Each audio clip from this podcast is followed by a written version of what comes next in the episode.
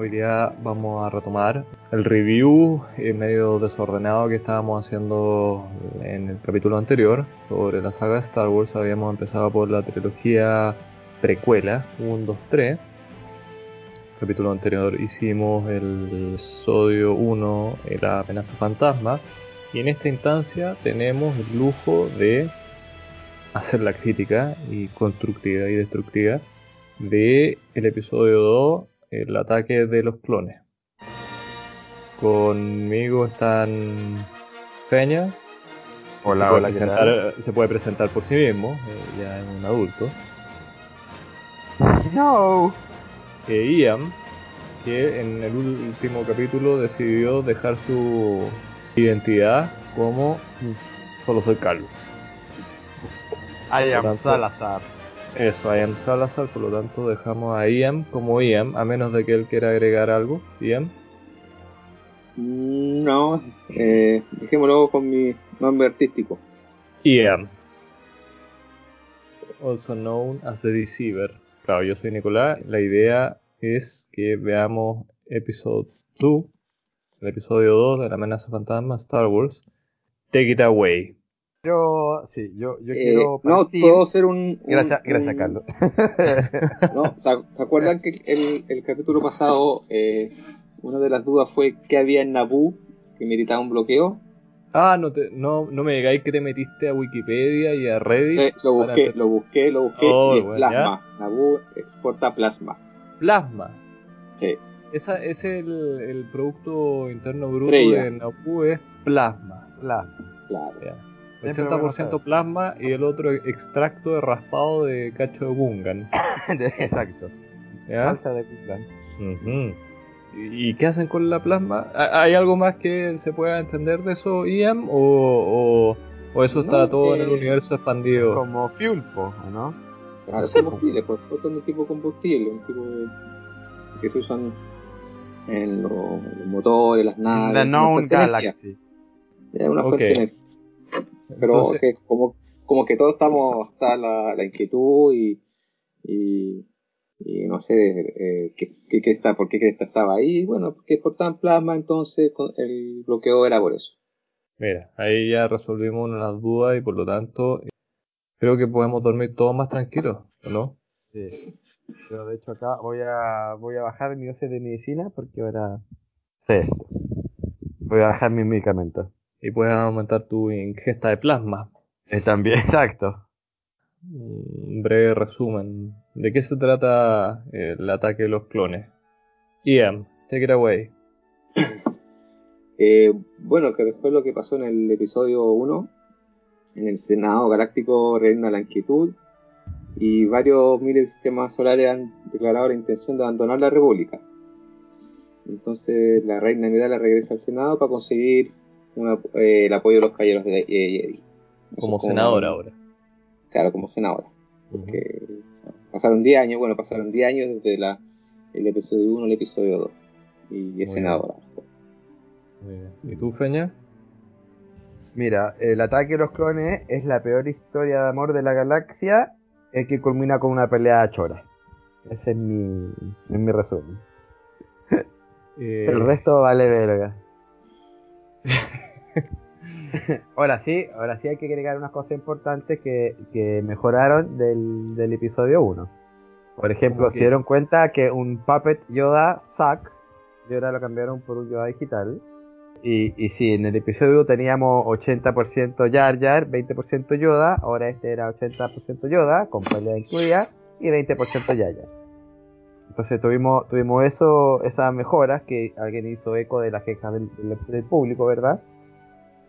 Pero lamentablemente teníamos a Christian, He- a Christian Heidensen eh, actuando y haciendo pataleta y niño prepube con enamorado, ha- haciendo acoso, no, ter- terrible, todo, Sí, sí. Ya- Todo ya lo malo. todo lo malo que puede haber hecho un actor, él lo hizo, así que una pena, yo eché mucho de menos a, a Qui-Gon, y, pero bueno. Ah, y este Lord, Lord Tyrannus se llama el, este weón. Lord Mayanus, ¿ya?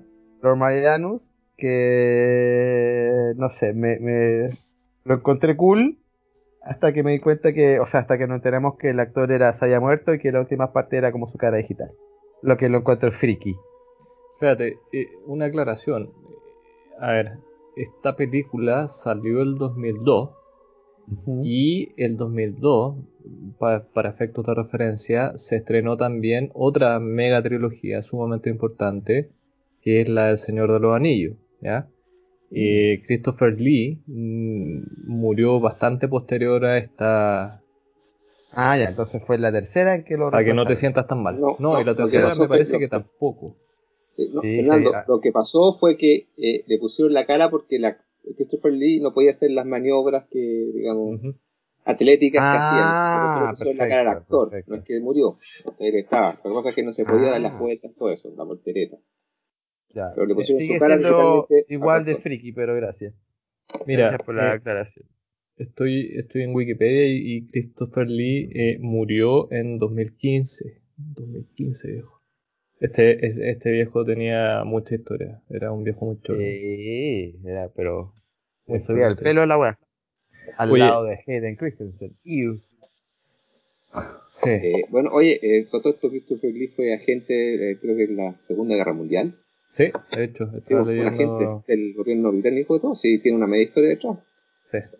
Ve, búsquenlo en, en, Wikimedia, en, Wikipedia, cuando tenga tiempo libre. Eh, y, Christopher Lee es un gallo súper letrado y, bien conocido, eh, pero de bajo perfil. Eh, es como una especie de Alec Guinness. eso, como Alec Guinness, pero sin detestar a Star Wars, porque Alec Guinness es bien conocido que terminó detestando Star Wars. Exacto.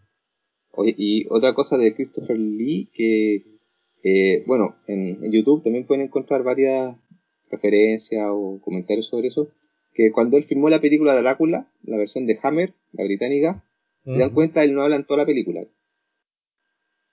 Uy, qué buen punto. No habla, no habla seguro como ruido así. Y fue porque él estaba así. Y fue porque él estaba tan decepcionado del guion que dijo que no, si participaba, no decía ni una palabra. Son como datos. ¿Se aplicar en la vida real eso? O si no me gusta algo hacer así. Claro. eh, yo creo que no. Bueno, Carlos, ahí, va tu del día. Oye, pero ordenando, eh, ordenando, no. Eh, efectivamente, el ataque de los clones eh, ocurre como 10 años después del episodio 1. Anakin ya es un Padawan. Anakin ya es un Padawan de Obi-Wan. Ambos han tenido historia y nosotros como audiencia tenemos que eh, aceptar que ellos ya tienen una relación de maestro-aprendiz y, que Anakin eh, y Obi-Wan son personajes que, tienen una buena relación entre ellos. Eh, básicamente están formando, están formando un background. Que eso es algo que siento yo al menos que es bien rescatable en esta película que no pasa en la, anterior, en que... Nota que en esta Anakin quiere a Obi-Wan. Lo respeta todavía en algo hasta que le hace pataleta de He's Holding Me Back. Sí, claro, pero a, lo que iba es que existe eh, un esfuerzo de, George Lucas, lo que decía Ian y, tú, Genia, antes, de potenciar lo que estaba bien de la amenaza fantasma y, de, y disminuir en algún grado eh, lo que no no fue bien percibido de la amenaza fantasma, entre ellos eh, Jar Jar, y eso ya lo conversamos en la última instancia. Y, por el otro lado, eh, el episodio 2 es una de las películas más complicadas para los fans de Star Wars. Es una de las películas que es mirada como una gran mejora desde el, episodio 1 al episodio 2. Hay, hay un grupo de fans que piensa eso y hay otro grupo que la detesta, que la considera la peor película de Star Wars hasta la fecha. ¿Qué, qué piensan de eso? ¿no? Sin comparar con las otras películas, pero ah, ¿qué piensan de eso? Faltó agregar que también no se habló más de la Mediclorians. Gracias a Dios, y, no es coincidencia. Y no es coincidencia. Eh, yo creo que lo, lo, que perjudica mucho a esta película, insisto, es, Hayden Christensen y, y, su historia de amor y sus pataletas. Eh, hay, hay, una escena que es cuando se va con, a proteger a la Amidala, a Naboo, y están teniendo como así un día en el, en el park, y después él usa la fuerza para darle un flying pepino, no sé qué weá. Onda, kill, kill me, weón, kill me. ¿Qué es eso? Yo, yo no sé si ustedes están de acuerdo, pero ah, para mí uno de los puntos bajos de esta película, que es una de las películas que me gusta, el, el ataque de los clones, de hecho, eh, me gusta más que una de las originales, es, es que tiene un ritmo mucho más distinto que Lento. prácticamente todas las, todas las otras películas de Star Wars en el sentido de que, que divide los grupos y que el episodio 8 hizo algo similar. En que divide los grupos porque tienes como un cuarto de la película al principio en que eh, Padme llega a Coruscant y- y pasan cosas ahí con eh, Sam Wessel y Jango Fett. Un cuarto de la historia de amor de Padme y Anakin, que es la más debatible. Un cuarto de eh, las aventuras de Obi-Wan como detective. Y un Ajá. cuarto final de la guerra de los clones, o el inicio de la guerra de los clones, y el enfrentamiento con Conde Dooku y el final. Y eso para mí al menos fue algo mayormente positivo. Bueno, y sobre el tema de los fans, los fans siempre van a ser fans, entonces siempre va a haber un grupo que no importa lo que le coloquéis de frente, siempre va a preferir lo, lo que está anterior. Por ejemplo, lo- en este caso la, la, el, el 4, el 5 y el 6. Lo mismo que pasa en el fútbol como con Bielsa. Sí, pues todos vio de Bielsa. Pero la, la verdad es que, a ver, Pero Bueno, mira, el episodio tres- 4 es, es un guion súper simple, mm, Eh, y la película es súper simple también. Fue, el, primer, la primera tirada a la piscina que hizo George Lucas y lo hizo en fondo por, por una, una película que, que, que tuvieron efectos especiales que no, no tienen comparación a la época. Si, si buscáis guion no lo vais a encontrar porque no, no, las películas no tienen un pensamiento maduro en ese sentido. Son, son, son combates, eh, efectos especiales, armas futurísticas, duelos con espadas de neón. al láser, por favor. Don't, don't call them that. Don't call them that. You're not supposed to do that. Pero, pero eso sí, yo mantengo lo que dije antes, que el- lo, lo fuerte de estas películas es el universo que presentan. Y cómo mezclan la fantasía con, con escenarios futurísticos. Pero más, más no, le, no le podéis pedir un, un pensamiento como científico detrás o una explicación lógica de cómo Claro, las naves pero- se mueven en el espacio así, de cómo hacen ese ruido, ¿me entendí? Que lo que hablamos la otra vez, el, el, eh, los extremos de Flash Gordon con, contra 2001 Odisea en el espacio, lo que uno quiera, o, o Star Trek, qué sé yo. Pero hay algo también que rescato de este capítulo en, en específico, es que em, se preocupa de eh, armar más mundo, que era Sí, la tendencia, que de hecho es una de las cosas más, eh, más elogiables de esta trilogía, es que arma mucho mundo y arma mucho backstory y da un contexto a la galaxia en donde vivía Luke, Han y Leia, que conocimos re poco en la trilogía original y, y de hecho hasta a veces se le pasa la mano, pero eso es muy rescatable desde mi punto de vista. Ahora, la ejecución no, no tan buena. Yo creo que eh, tiene muchas cosas interesantes, ponte tú. A ver, ver cómo por primera vez vimos a, a Yoda peleando, notando que era un Great Warrior, ¿verdad? Vimos muchos Jedi peleando juntos. Sí, pero ese es el factor cool. Eh, a mí, Yoda peleando me genera. Siento que Yoda al pelear disminuye el personaje de Yoda. Eh, yo me imagino, o, en mi cabeza, Yoda es, es tan poderoso en la fuerza que no es necesario que use espada. Lo mismo con Darth Sidious. Yo a Yoda no lo no, no hubiera hecho que pelee, que fuera físico. ¿Me, me entendí? Eh, se mueve más en un ámbito eh, espiritual, eh, más que físico.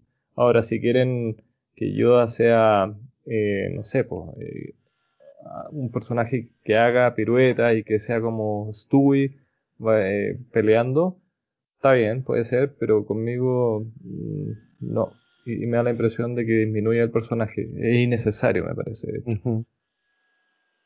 Sí, sí, Oye, tiene un punto de Pero, vista. pero el primer cuarto de la película, eh, ¿qué, qué consideran de eso?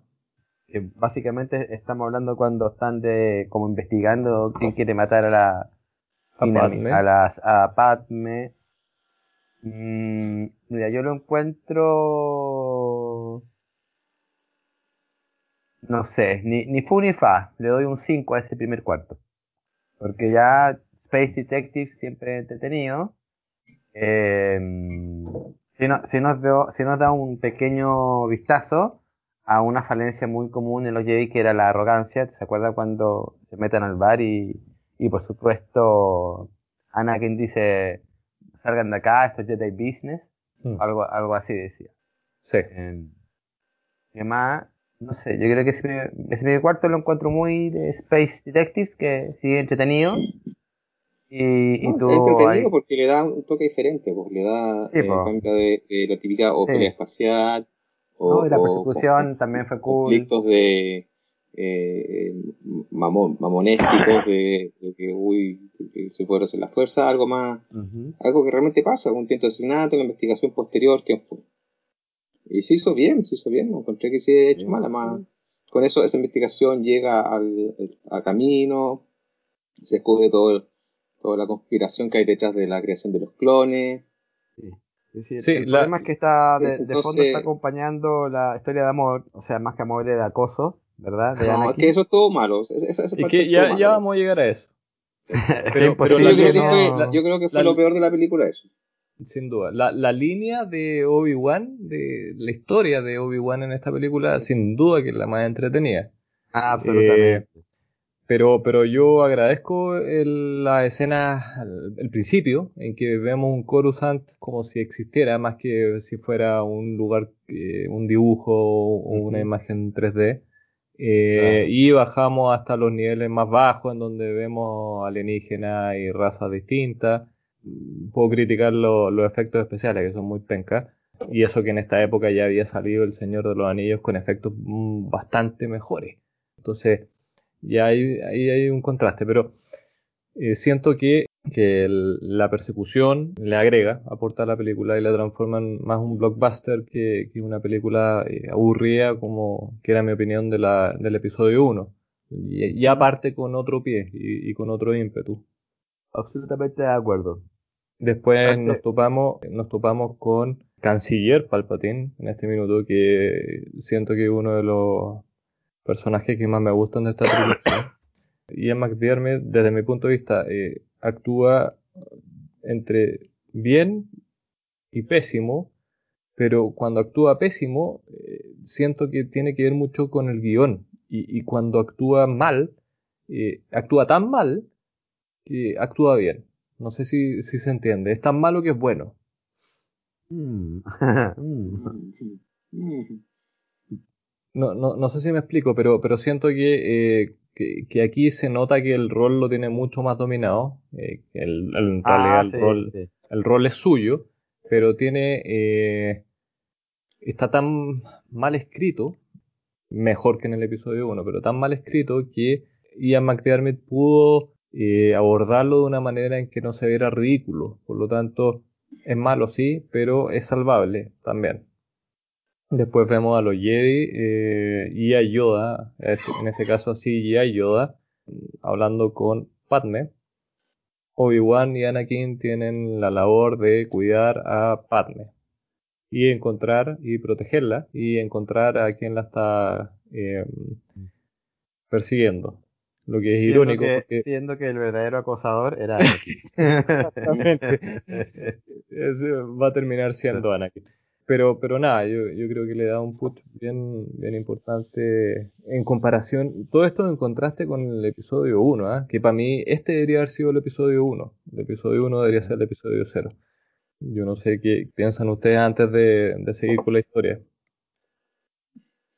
No, no, que estamos de acuerdo que lo peor, digamos, fue este, la, esta historia amor que se vio con un Anakin hormonal, por no decirle otra palabra. Yo creo que lo estoy ayudando. Eh, claro que en el fondo, no sé, como que apuntaba a otro lado donde la película había. Sí. Como que distraía mucho. Como que distraía mucho al, a la persona que estaba viendo. ¿Qué es esto? a, a mí me pasa algo con esta película y con Hayden Christensen que eh, no sé si es culpa de Hayden Christensen, si es de culpa del libreto y de George Lucas o de los dos. Yo creo que nunca lo vamos a ver. Pero en realidad a Hayden Christensen, a Anakin, le tocan las escenas más inactuales y diálogos, y diálogos absurdos.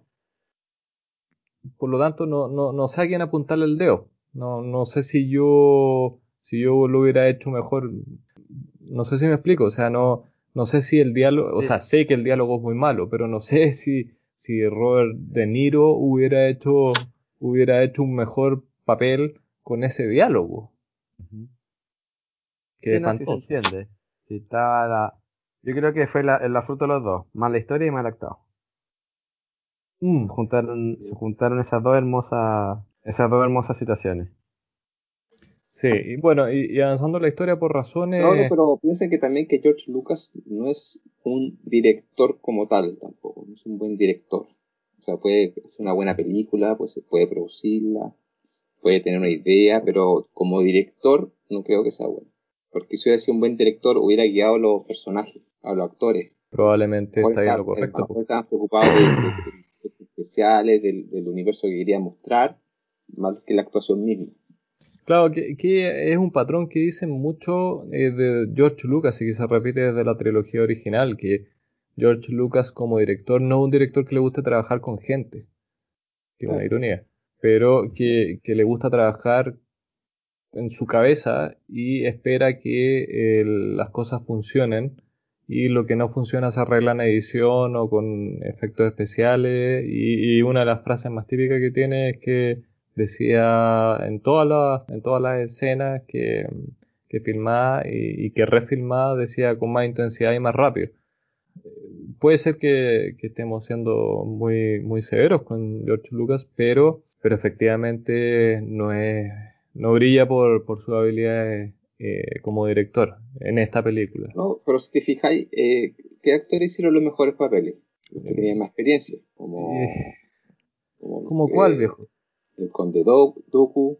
Bueno, Natalie Portman no, porque se la, estaba como incómoda en el papel. Ojo que yo siento que Natalie Portman, ¿Mm? eh, eh, esta es la única película de las tres en la cual la Natalie Portman actúa. Actúa. El resto, Natalie Portman es, es, como un títere. Eso es, una decoración. Avanzando, eh, por alguna razón que, que se me escapa, el Senado, el Senado, no, eh, claro, el canciller le pide, dado que estaba en peligro, le pide a los Jedi que se lleven a Padme a Naboo y que encuentren a el que le quiere atacar. atacar, exactamente, que nosotros ya sabemos, que Jango Fett o, o algún Mandalorian en este minuto no sabemos el nombre, y por alguna razón que se me escapa, que no entiendo, el Senado, el Consejo Jedi decide enviar a Padme con Anakin, un, Padawan. Se supone que están tratando de asesinar a la senadora de Naboo y lo mandan a un Padawan a protegerla o, a hacer su escolta. Es una decisión eh, que no entiendo habiendo tantos Jedi en este momento, recuerden que no estaba la guerra. En este momento los Jedi estaban sentados mirándose las uñas y, no sé, jugando FIFA. No sé qué es lo que están haciendo los Jedi, pero la decisión de, enviar a Anakin a, proteger y a cuidar a Padme, de nuevo, otra decisión mala por los Jedi. Y, perdón, y por el otro lado, eh, Obi-Wan, dado que tiene, de que encontró una evidencia, va a seguir ese curso de acción y por lo tanto ahí comienza la historia policial detectivesca. Ahí se hace la bifurcación que hablábamos antes. Ojo, yo, el, el, tema de que Anakin haya sido asignado a, la senadora, eh, básicamente para seguir con la línea del la línea del guion, fondo la línea romántica, que es que no lo asignan a ella ¿Cómo, cómo, cómo empieza el romance? ¿Cómo, ¿Cómo se desarrolla? No, sin duda, pero a ver, esa es una, una de las pifias de... Eso, eso es una de, los de las condenas de cualquier precuela mm. en que uno ya sabe el resultado, que, cosas que tienen que pasar, por lo tanto, y esta película es víctima de eso sin duda, en que tiene que pasar que Anakin y Padme tengan una relación, de qué tipo es otra cosa, tiene que pasar que eh, las guerras clones empiecen y tiene que pasar algo para eh, demostrar o más bien para unir los puntos entre la trilogía original y la, trilogía actual. Pero yo lo que yo critico es por qué eh, el Consejo Jedi en su inmensa sabiduría manda un Padawan. Un Padawan que también tiene historial de ser no renegado, pero porfiado. Entonces, son decisiones que, no entiendo, pero son decisiones argumentales para seguir la historia, para que sea más entretenida. Si no, como dice Ian, no, hubiera, no habría historia. No, no habría historia.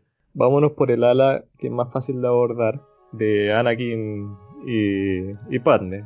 Feña, take it away. cosa que, que, Padme no, no, cumplía años, se mantenía igual, por los tres capítulos se mantenía con la misma persona. ¿Se dieron cuenta? No, no envejeció. Bueno, debe ocupar cremas de Nabu anti-age, o, plasma. claro, claro. plasma.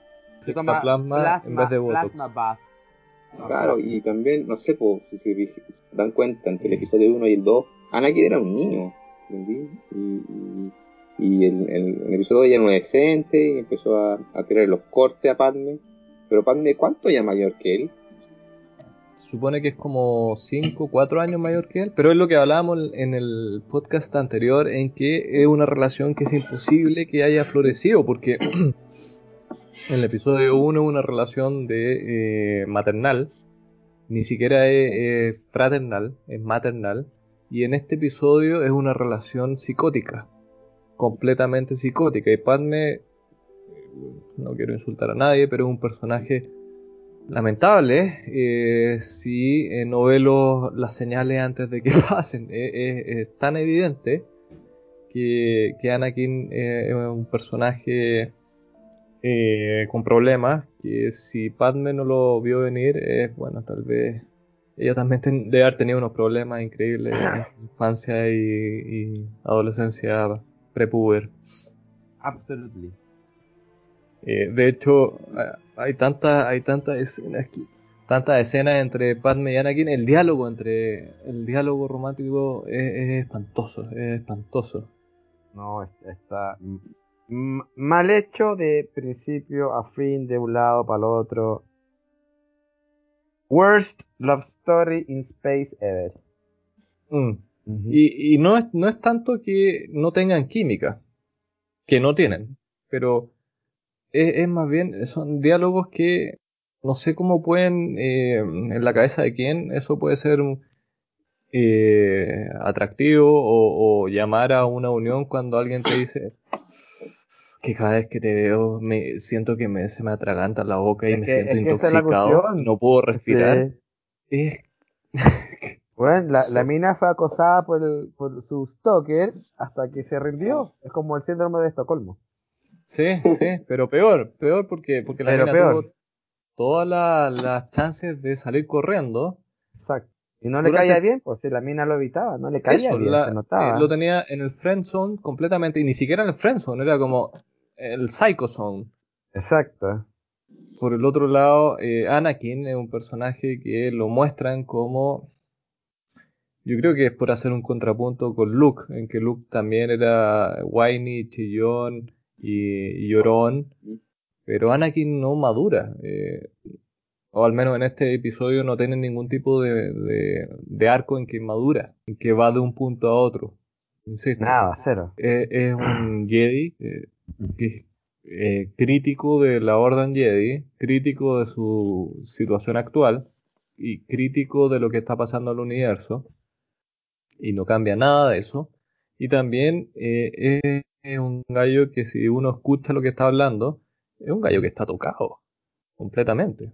Por eso es The Worst Love Story in Space, porque partía no hay love, no hay no love story.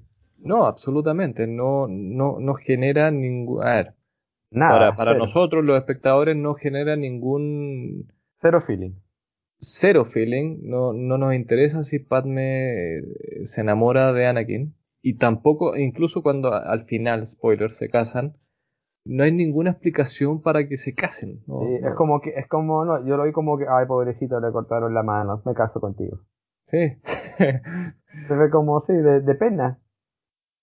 Sí, es, es muy, es muy raro, es muy raro. Mm. Y dentro de la inmadurez de Anakin es las pataletas echándole la culpa a Obi-Wan de que no puede funcionar, eh, al Consejo Jedi de que no puede funcionar, eh, no, no, no prospera y poco natural, todo es forzado y todas las frases de Anakin para cortejar a Padme son, son extrañísimas, es como eh, eh, este gallo, este gallo tendría muchos problemas en, en la actualidad.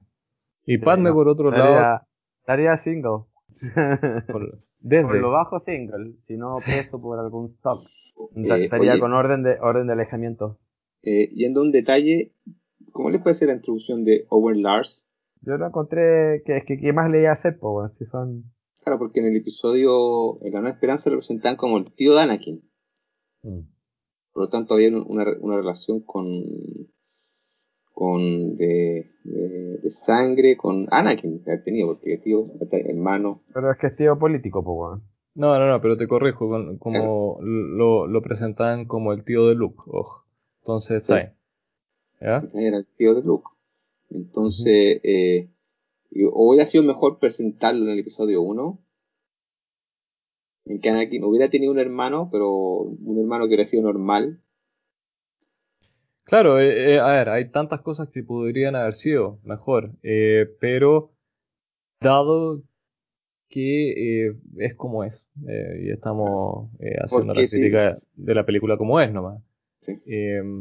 No, yo no tengo eh, problemas con Owen Lars ni, ni e- esos tres No, porque personajes. Owen Lars cuando hablaba en, el, en, en- en La Nueva Esperanza hablaba que como que hubiera conocido a Anakin. Cuando en realidad si- el que se vio en las precuelas lo vio un par de veces, y sería. Por eso, yo, y de hecho, weón. Entonces, de hecho, no sé cómo, cómo hizo la conexión de que era muy, muy como su padre, que se lo dice a. Luke. Eh, Claro. Probablemente en la cabeza de George Lucas está en el episodio, no sé, interino entre el 3 y el 4, explicar de cómo, de que tuvieran más relación eh, Owen Lars con Anakin, pero, o con Obi-Wan, pero eso no lo vamos a ver nunca. Never. En todo caso, eh, no, no me, no me complica. Eh, de hecho, aprecio un montón de que Anakin haya tenido que ir a, de nuevo a Tatooine y encontrarse con Watto. Watto. Y, poder eh, encontrarse básicamente con su pasado, pero lo hace de una manera bien torpe eh, el- la película.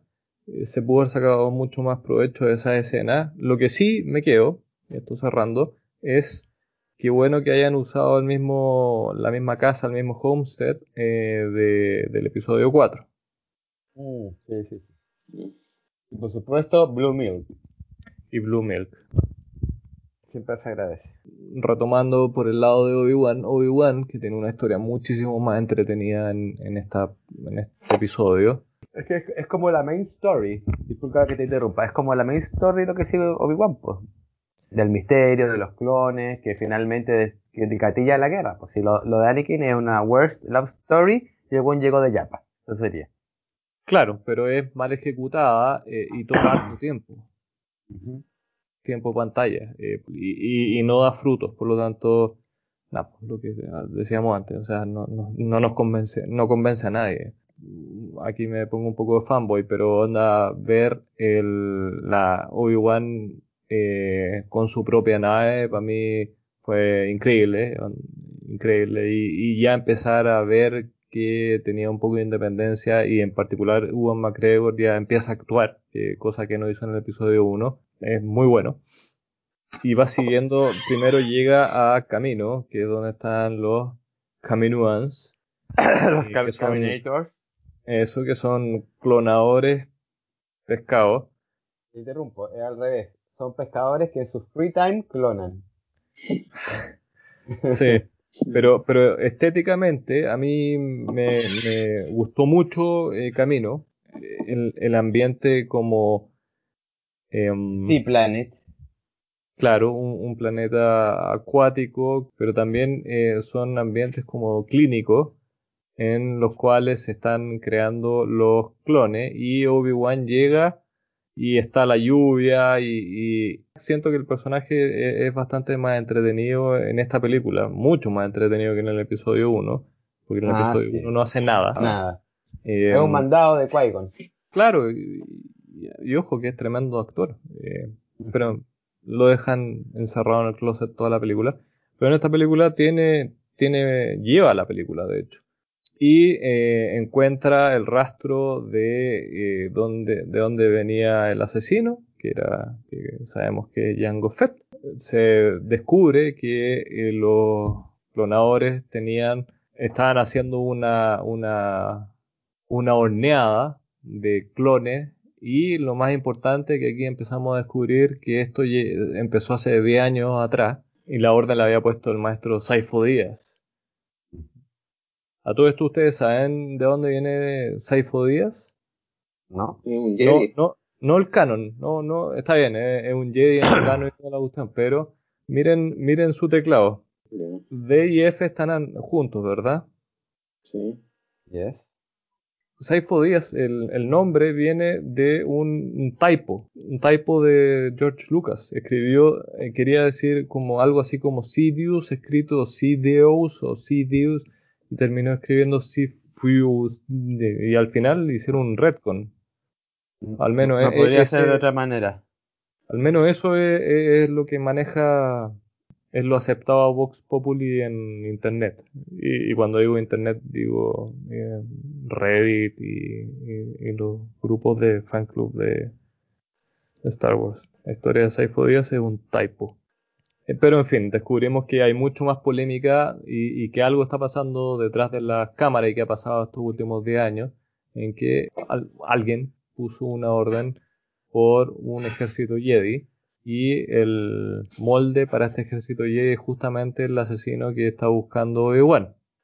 Y aquí em, ven, eh, ven las instalaciones de los clones en que están entrenándolos desde chicos eh, y tienen un crecimiento acelerado y se demoran como 10 años en crecer.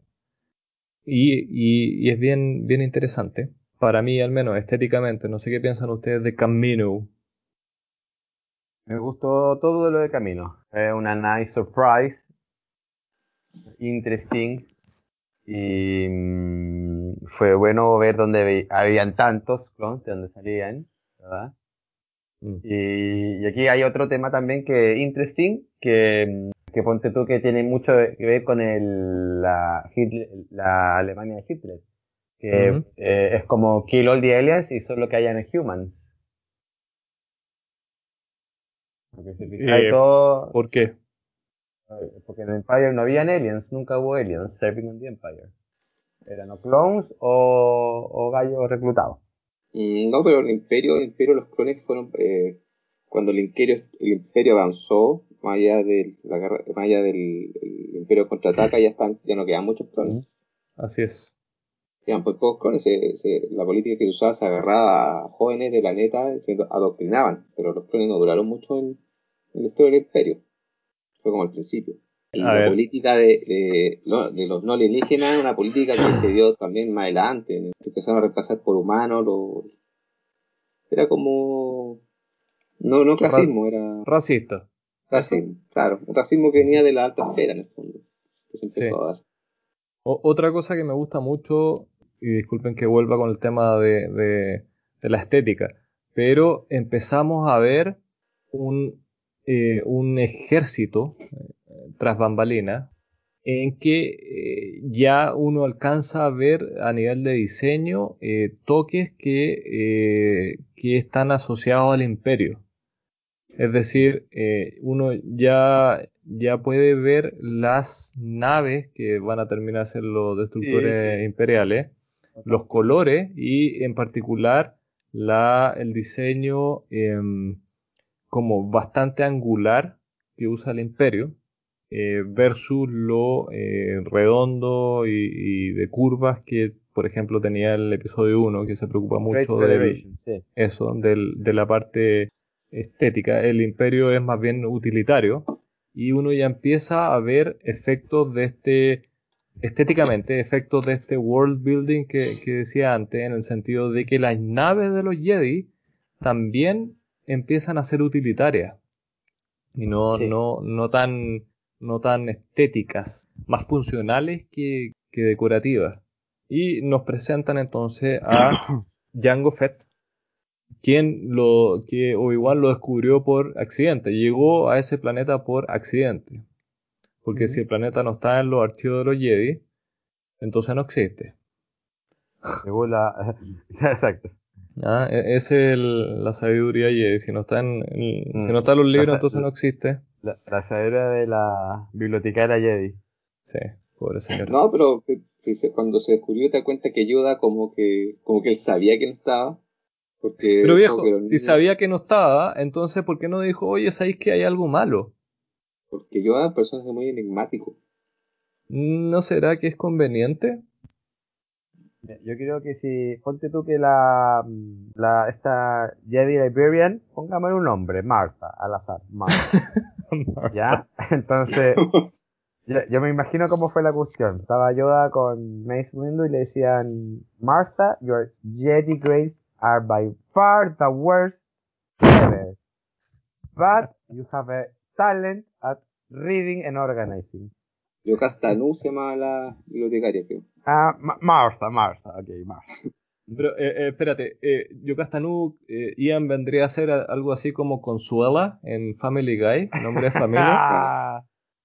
No, yo creo que Con- Consuela tiene más character development que, que Martha.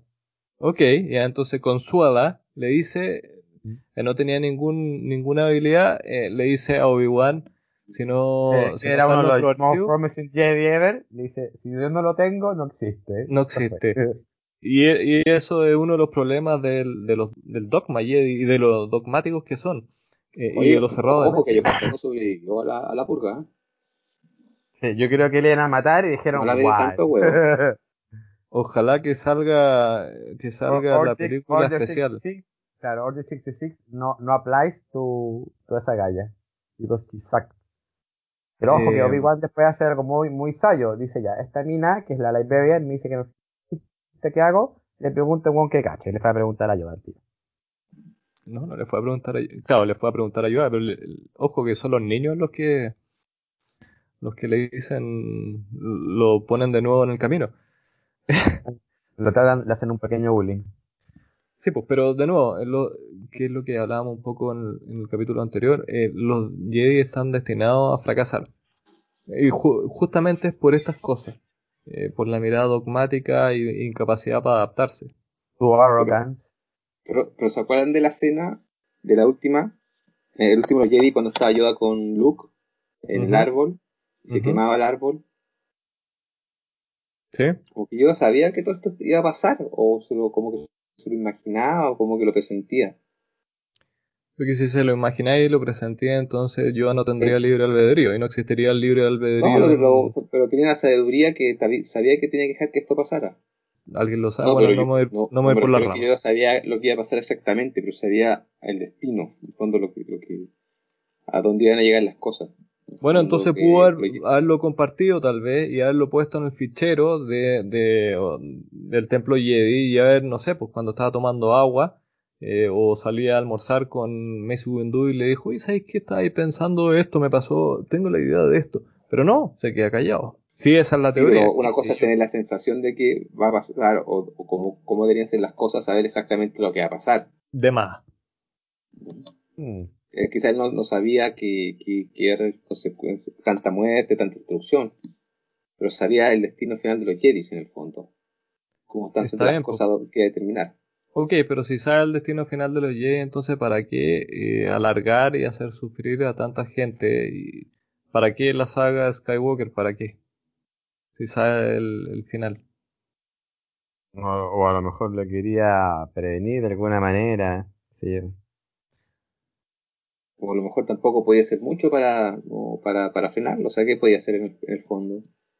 Dejar que las cosas sigan su curso.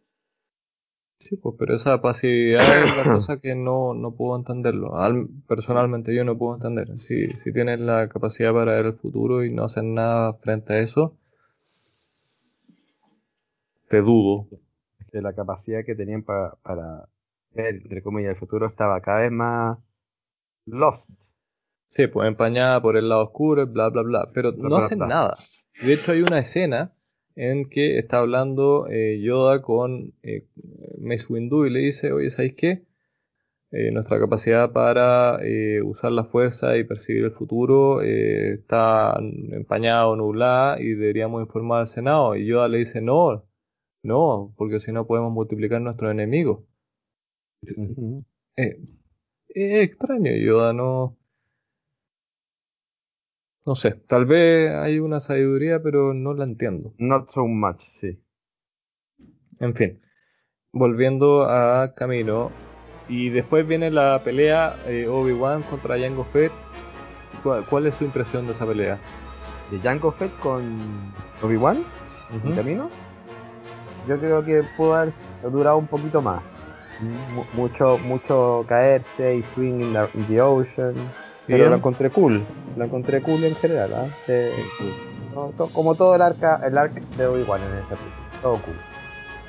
Ian, No, que todo el arco de Obi-Wan estuvo bueno en la película.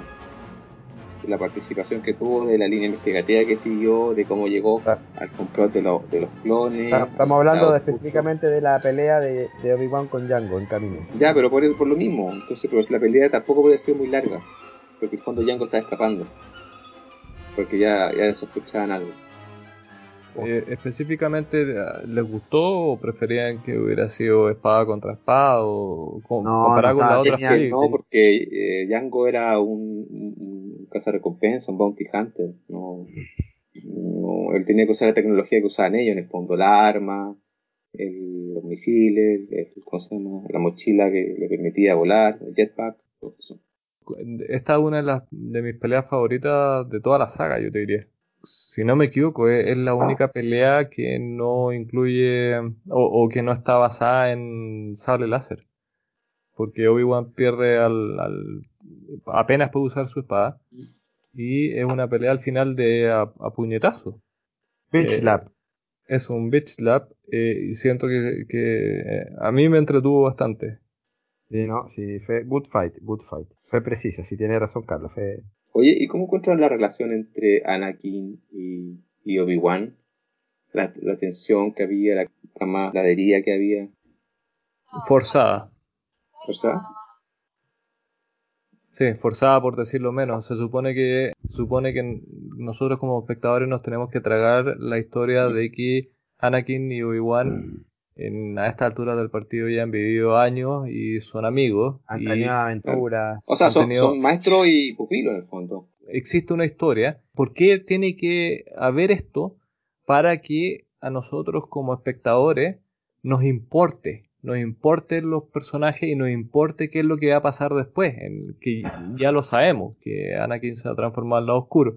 Pero siento que la ejecución, lo mismo que toda esta película y trilogía, eh, se queda abajo y es muy forzada. Siento que ahí, y aquí sí le puedo echar eh, la culpa a a Hayden Christensen, que no es que no tenga química con Ewan McGregor, sino que no, no pareciera que se conocen hace mucho tiempo, o al menos no, no se siente, o al menos yo no lo siento así.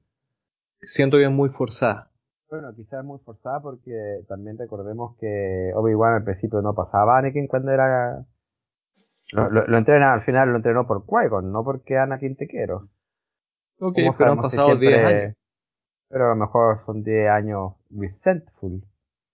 Y que si, ese, si hubieran sido resentful o, o llenos de odio de, o mala onda de eh, Anakin a Obi-Wan, yo lo Yo- hubiera Yo escrito creo que es de Obi-Wan a Anakin, yo creo.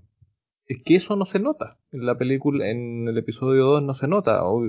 Obi- Obi-Wan es mala onda con Anakin en algunas escenas, sí, pero es porque tiene un rol, un rol de, eh, Master, sí. de maestro hacia Anakin, pero no veo que, que tenga eh, problemas más allá de que Anakin sea desordenado. yo creo que había una tensión implícita. pero siento que está mal llevada a la, a la escena. Se supone que nosotros nos tenemos que tragar la, la historia que no vimos, que no leímos, que no escuchamos, por lo tanto nos tienen que importar estos personajes para que nos importe lo que va a pasar después. Pero no me la trago mucho, no, no Sí, siento no. que Anakin y Obi-Wan hayan funcionado mucho. Ni tan amigo ni tan enemigo. Muy como vasito de agua. Claro, pero son 10 años y 10 años se supone que... Eh, debería, sí, pues debería notar. Claro, una relación eh, maestro-aprendí mm. se debería notar, pues. Básicamente que debería ser casi que llamarlo father. Pero sí, sí, es una figura paterna y fraternal también. ¿Tú qué pensás, Ian? Eh, no, yo pienso que sí, está bien, al margen de las actuaciones, eh, está bien porque habíamos una relación que a, veces era de, compañerismo, pero a veces se tensaba porque Anakin siempre quería hacer más, siempre quería hacer más cosas, tenía mucha eh, confianza en sí mismo, y obi como que le decía calma, que tuviera paciencia, entonces sería el ímpetu de Anakin versus eh, la calma y moderación de Obi-Wan. Y mm. yo creo que si, si, estuvo bien puesto, quizás la actuación no acompañó mucho. Sí. Anakin siempre, eh, siempre actuar primero y Obi-Wan siempre como que pensar las cosas, o sea, calma, ten paciencia, ve, cómo las cosas se desarrollan. Y en cambio Anakin quería actuar, actuar, actuar. Entonces sí, yo creo que se presentó bien, y, pero quizás la, actuación no acompañó en ciertas partes. Y cambiando el tema, el segmento de Tatooine la, la muerte de la madre de Anakin. ¿Cómo lo encontraron? ¿Que aportó no aportó? ¿O nos, va, nos da el ejemplo de por qué Anakin se pasó al lado oscuro? O sea, más que por qué se pasó, fue que vamos notando que el weón tiene mucho anger. Él no se pasó por eso, pero fue, fueron cosas que fueron sumando. Sí, pero te da la clave, po. Te da la clave porque Anakin eh, se, se, pasa al lado oscuro. No, pues al final se no, al final se pasa porque no quiere perder a Padme y él sueña con que Padme se muere. Claro, pero ¿por qué no quiere perder a Padme? Porque ella sintió ya perdió a su mamá. Yo, yo concuerdo. Eh, siento que, que las escenas de Tatooine y cuando va a rescatar a, su mamá son funcionales en el sentido de eh, que van a, a, explicar algo que va a pasar después en el episodio 3 pero no, no, no explican el. explican que avance hacia el lado oscuro, pero no es, siento que este episodio debería haber sido el episodio 1. Ese es mi problema. No, pero si lo pensáis, eh, eh, es la clave para entender por qué él quiere tener poder para salvar a sus queridos de la muerte. Sí, pero al final y de cuentas. está dispuesto a lograrlo todo para conseguirlo. Ok, pero al final de cuentas, en el episodio 3, eh, eso se contradice. No, porque en el episodio 3 el, el, el, emperador, o sea, Palpatine le había dicho que él tenía el poder de, de salvar a gente de la muerte. Cuando ya, tenía ese poder, casi mata a Padme.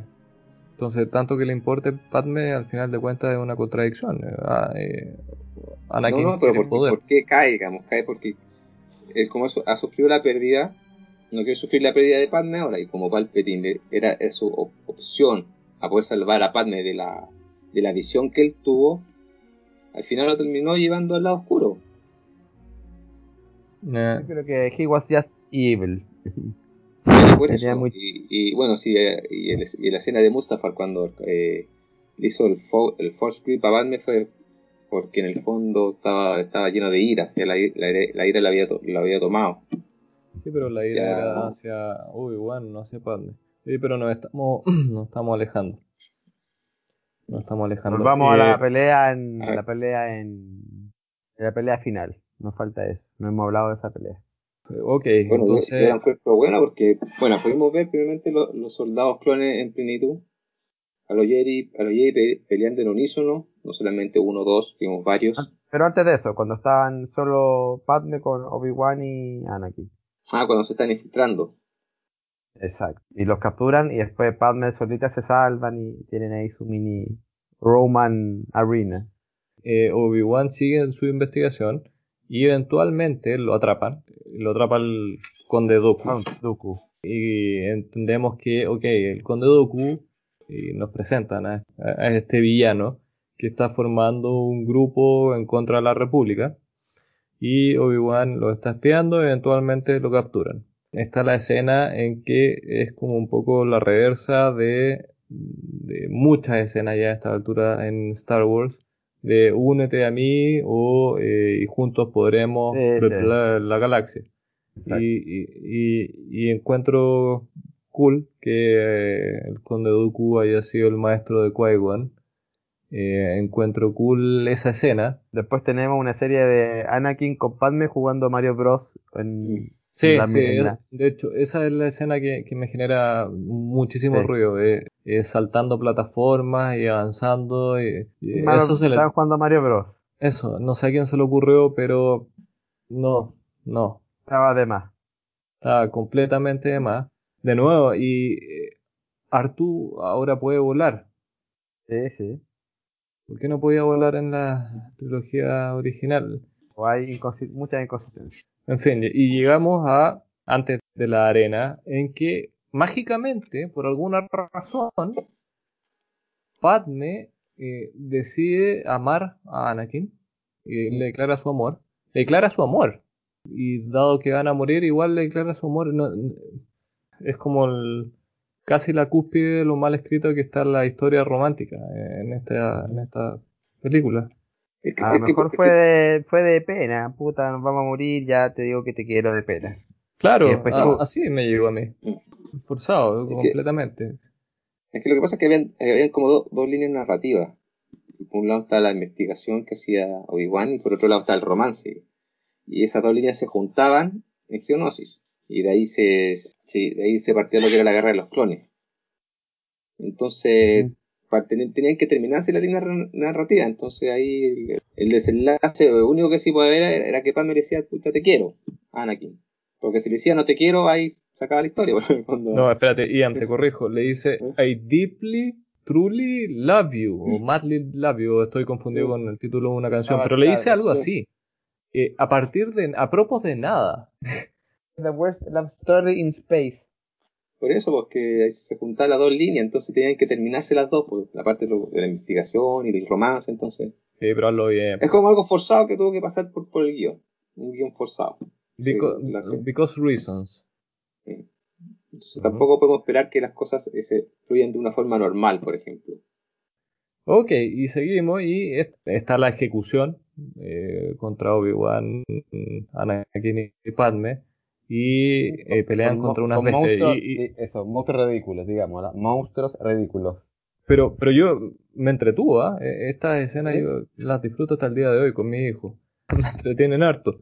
Encontré que Y- los monsters eran ridículos. E- Eran Pero ridículos, bueno, pero George, George Lucas. el, el humor entre, la, de nuevo, la química entre Obi-Wan, eh, Anakin y Padme, aquí se nota de nuevo que no funciona. Y de Nah. hecho, el, el actor que está empujando esta escena, sin duda, es, es, es Ewan McGregor. eh, Sí. completamente. Y ok, los van a, están a punto de ser ejecutados y, y llega Mace Windu que es un bad mofo eh, con su espada morada que por fin después de no sé cuántos años salió del templo. Bueno, tenía nada peor que hacer. Le pité a, a Django.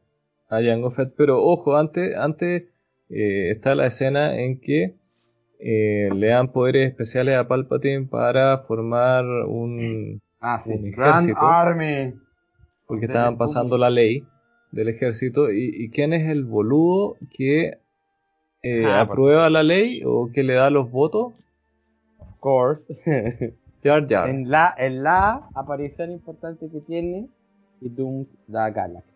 Sí claro pero pero de nuevo es, es como ya a esta altura del partido eh, George Lucas sabe que eh, Jar Jar es un personaje caricatura y que su único fin es meter la pata. yo- Es que yo creo que fue como que, ah, ok, voy a sacar a Jar Jar, pero igual lo voy a tirar en una web importante porque vean que yo mando. Sí lo vi yo. Ok, y eventualmente to- todos los Jedi que están infiltrados en la arena empiezan a pelear eh, contra los- el ejército de los droides y eh, los arrinconan. Y nos vamos a. Empieza la guerra de los clones, en que, porque llega Yoda, Llega con Yoda las con los clones. Eso, con las tropas de los clones. Y hay una toma que, que es una de mis tomas favoritas, de hecho, de toda la saga. Es cuando l- los sacan del, del estadio y, y eh, lo sacan en estos Larty, la- estas naves que son como una mezcla de helicópteros Hind y, mm, y transporte futurista. Me encanta, me encanta eh, en, que hacen una toma de como desde atrás y uno alcanza a ver el, estadio y después eh, lo que está pasando afuera del estadio y uno ya empieza a ver los destructores de la República. Que ah, sí, súper cool, sí, sí, sí. Y aquí eh, empieza la guerra de los clones.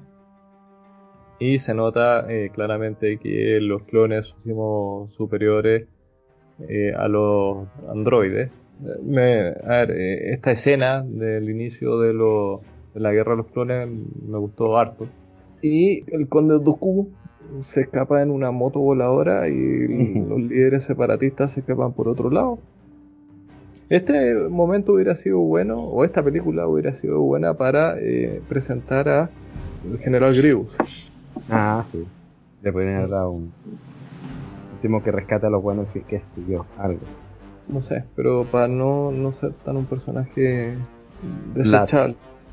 Nada, para, para un fanático de la Guerra de las Galaxias y un fanático de las películas de guerra, eh, como yo, me gusta harto esta, estas escenas. se agradecen, sí, se agradecen, sí. Se agradecen y son bien entretenidas.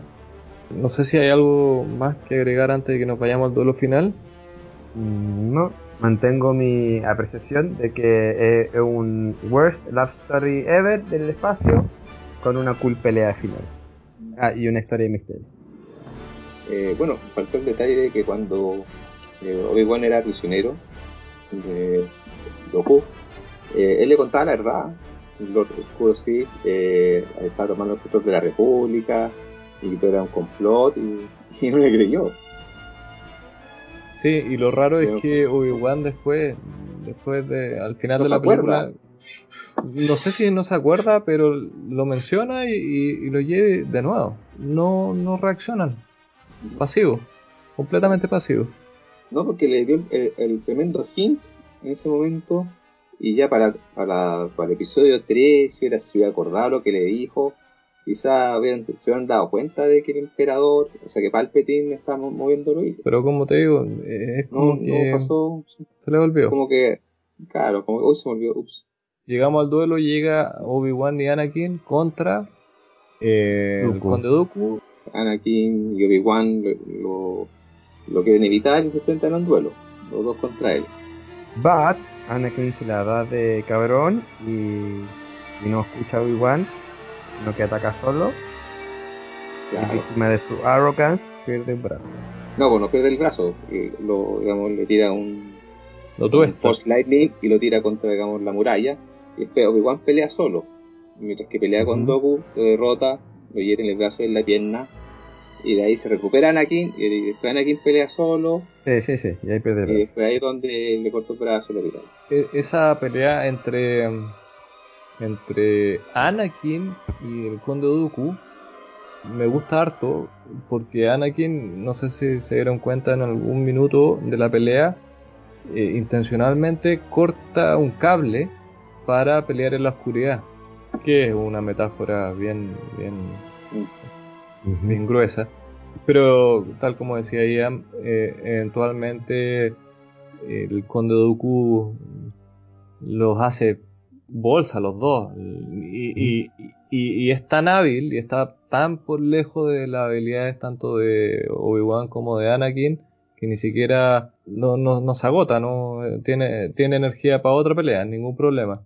Eh, bueno, después cuando están los dos en el piso llega Yoda se enfrenta a él con, con Goku. Sí, y aquí tenemos... No sé qué, les pareció eso, si fue genial como lo presentaron o fue vergonzoso. Mm. Porque algunas personas lo encuentran que fue vergonzoso, pero otros lo encuentran que fue genial, como peleaba. Mira, yo creo que la. es, que, es que tampoco iba a pelear en cámara lenta. ¿Qué esperaba? ¿Qué era no, entre dos pies. ¿cómo, cómo, ¿Cómo ha sido presentado yo a todo ese tiempo? Como un, un abuelito que camina con bastón. Apenas camina. y, y, la acrobacia de la pelea y, cómo se movía, la energía que tenía, no. no, Pero, no se puta, Force, bueno, judge him not his size, po, weón. No, yo encontré que estuvo bueno, estuvo bueno. O sea, por, por algo era uno de los, bueno, de los personajes que eran más poderosos en, en la fuerza. A ver, mi opinión, creo que la dije antes. Eh, con este duelo yo lo hubiera dejado hasta acá. O lo hubiera dejado que llegara hasta ahí. O. Eh, no que pelearan. sino que No, llegó ver. y... Para mí es innecesario que eh, Yoda eh, haya peleado físicamente con eh, el Conde de Dooku. Siento que si es necesario mostrar tu parte física, ahí ya se me cae, porque eh, cuando alguien poderoso necesita mostrar los músculos o siento que disminuye a Yoda. Y está bien, si Yoda va a sacar una espada y va a estar moviéndose como un abuelito, como se ha movido en toda hasta ahora todo, todas las películas que lo hemos visto, hubiera sido un poco contradictorio. Razón por la cual no lo hubiera hecho yo. Pero eh, el que se haya puesto a bailar o a saltar como, como la rana René mezclado con Stewie de Padre Familia es novedoso, pero es, es ridículo. es- insisto, disminuye el personaje de Yoda. Para mí, su valía no está en, en las piruetas o en el aspecto físico, para nada. Para mí, Yoda es un, un personaje que se mueve en el ámbito, absolutamente en el ámbito Sí, espiritual y de la fuerza, y esto lo disminuye. Sí, sí. O sea, básicamente, supuestamente te, te creo que Dooku y Yoda estén a la par en, en The Use of the Lightsaber, pero en The Use of the Force Yoda le, le dar patar la raja a Dooku, po, weón. Esa es la Mm. cuestión. Bueno, si Doku Sí, fue sí. el maestro de. O sea, Yoda fue el maestro de, de Doku. Un tiempo. Mayor razón, po. Y eh, Dooku escapa. Y Padme llega y ve a Anakin que le cortaron el brazo y se enamora aún. Se enamora aún más. Porque Padme está bien, está súper bien de la cabeza.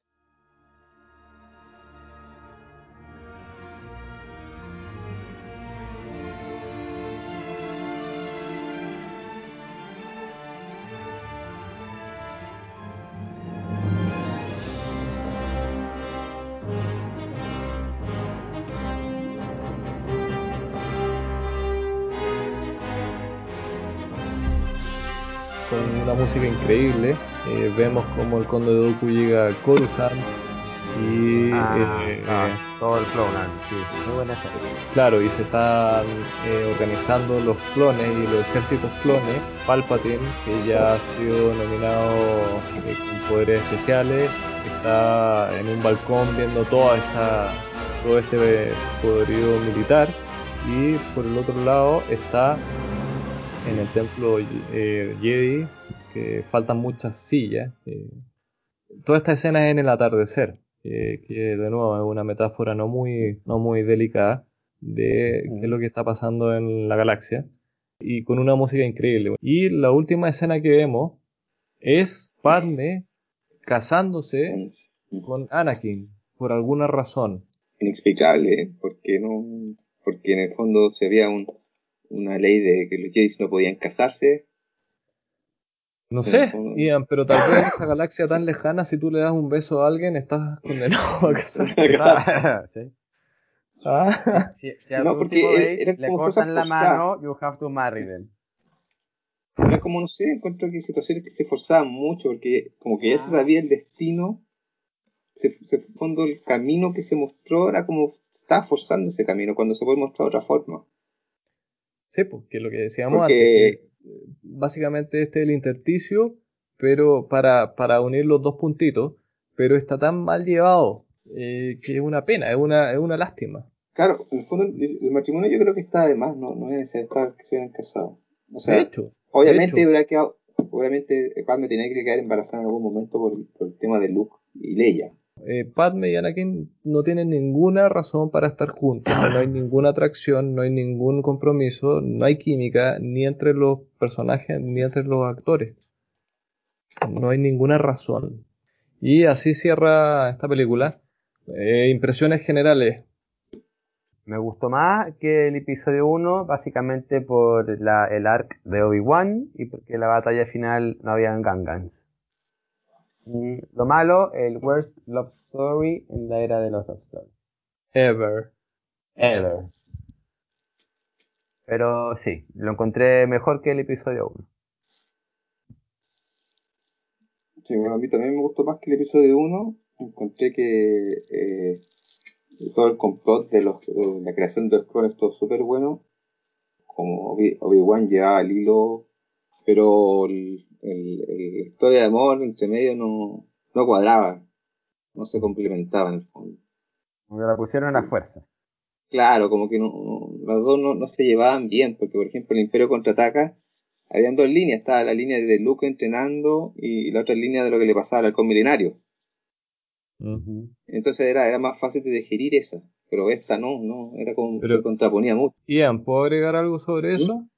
La diferencia está en que a nosotros nos importaba qué es lo que le pasa a Luke y qué es lo que le pasa a Han, Leia y Ah. Chewie. Nos importaba. Aquí se supone que nos tiene que importar. Y es algo que no está. Sí. Y yo, bueno, otra cosa buena que Jar Jar no apareció tanto, habló como una- unas dos veces, unas tres veces, no habló mucho más. Por lo Como menos, this movie Luke. is Jar Jar free. no, no Jar Jar Free, pero se dieron cuenta de que, que el personaje no fue buena idea. Y al margen de lo que, lo que Lucas de repente escuchó a la gente, escuchó y le dio menos protagonismo. Ahora, yo en el inicio de la, de la siguiente, cuando, cuando empieza son tiempos difíciles para la República, yo, yo pondría son tiempos difíciles para la República porque Jar Jar es senador. porque eso ya es... Por ejemplo, entre paréntesis, Claro. por ejemplo, Jar Jar es senador. senador, ya eso hemos llegado. Oye, eh, estoy viendo, eh, no, en Rotten Tomatoes, que es un sitio gringo Sí, sí, lo eh, bien conocido de reviews, esta película está aprobada con 65%, 65%, Igual vamos a comparar con la otra. peor que el episodio 1, creo. Mm. Puedo estar equivocado. Con todas las críticas que he hecho a, a la película, siento que eh, esta película es muchísimo mejor que el episodio 1. Siento que eh, me entretiene muchísimo más que el episodio 1 y siento de hecho que no es mejor película que el episodio 4, pero, me entretiene mucho más que el episodio 4. Chan. ¡Chan! Y por Sí. eso la tengo más arriba que el episodio 4. Sí, sí, el episodio 4 es, eh, yo no, lo encuentro. Está, eh, eh, hay mucho de nostalgia, pero si vaya al grano, esta es más, mucho más movida y más cool que el episodio 4. no sé si más cool, pero, pero personalmente, y, y para mí el, el ataque a los clones, a mí me gustó. Me gustó en el momento en que la vi en el cine y me gusta hasta el día de hoy, cosa que no me pasa con, el, con la amenaza fantasma. Eh, siento de nuevo, siento que, que el- lo que está mostrando como el inicio de, o, o los primeros indicios de- del imperio se nota y está bien hecho. Y hay muchas cosas bien hechas en esta película, pero hay, hay pocas cosas muy mal hechas en esta película, pero lamentablemente eso es como la mitad. Y, y eso no se logra, que es uno, eh, que nos interesa eh, o nos involucremos con Obi-Wan, Anakin y Padme. Creo que no, no se logra el amigo. Y la otra parte es la historia de amor que para mí eh, es aberrante. Padme tiene problemas y Anakin tiene problemas. Eh, bueno, al- al- el- lo que estamos, lo que mencionaste de Rotten Tomatoes, el episodio 1 tuvo un 54%, el 2 Ah, tuvo un excelente. 65% y Y el 3, ah sí, 80 el, el 3, o sea fue subiendo. Y las, las siguientes de la Nueva Esperanza en adelante tuvieron arriba de, de el regreso, el regreso Jedi tuvo 81, pero la Nueva Esperanza tuvo 93 y el Contraataca 95. Mm. Lo que me llama la atención es que Rock One tuvo un 84, en cambio eh, el último Jedi y la Despertar de la Fuerza tuvieron 92, 91. Mm. Encontré. mm, Ya vamos a llegar a eso. sí. Sí. Oye, ¿tienen algo más que agregar de- del episodio 2? pongámosle nota. Yo le pongo un 5. Espérate, ¿del 1 al, al 10? o, o- o del 1 al Del 1 al 7? 20. No, del 1 al 7 yo le pongo un 5. No, Ya. yo le pongo 5-5. Yo le pongo un 5-5. Porque Sí, es que yo, yo no puedo superar la escena donde Anakin corta una papa y se la manda volando a Padme. No la puedo superar. Fue una fruta, no fue una papa. Bueno, lo, la cebo, lo que sea, no la puedo eh, superar. eh, es una tuna espacial. Sí. Claro. Está a la Eh, altura de Space Leia. No, no lo puedo superar. No, no está a la altura de Space Leia. Nada está a la altura de Space Leia. Ah, vuelve, vuelve, anda a verla y, y humble yourself. Arrodíllate.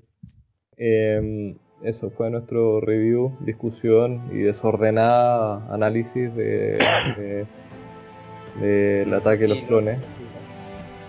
Eh, así es, a un estilo desordenado, pero es. Le, agradezco a Feña y a Ian por su participación y de nuevo. Claro. Pero a eh, todos nuestros fans, creo que cada vez somos, tenemos más seguidores, ¿verdad? Saludos a todos ellos.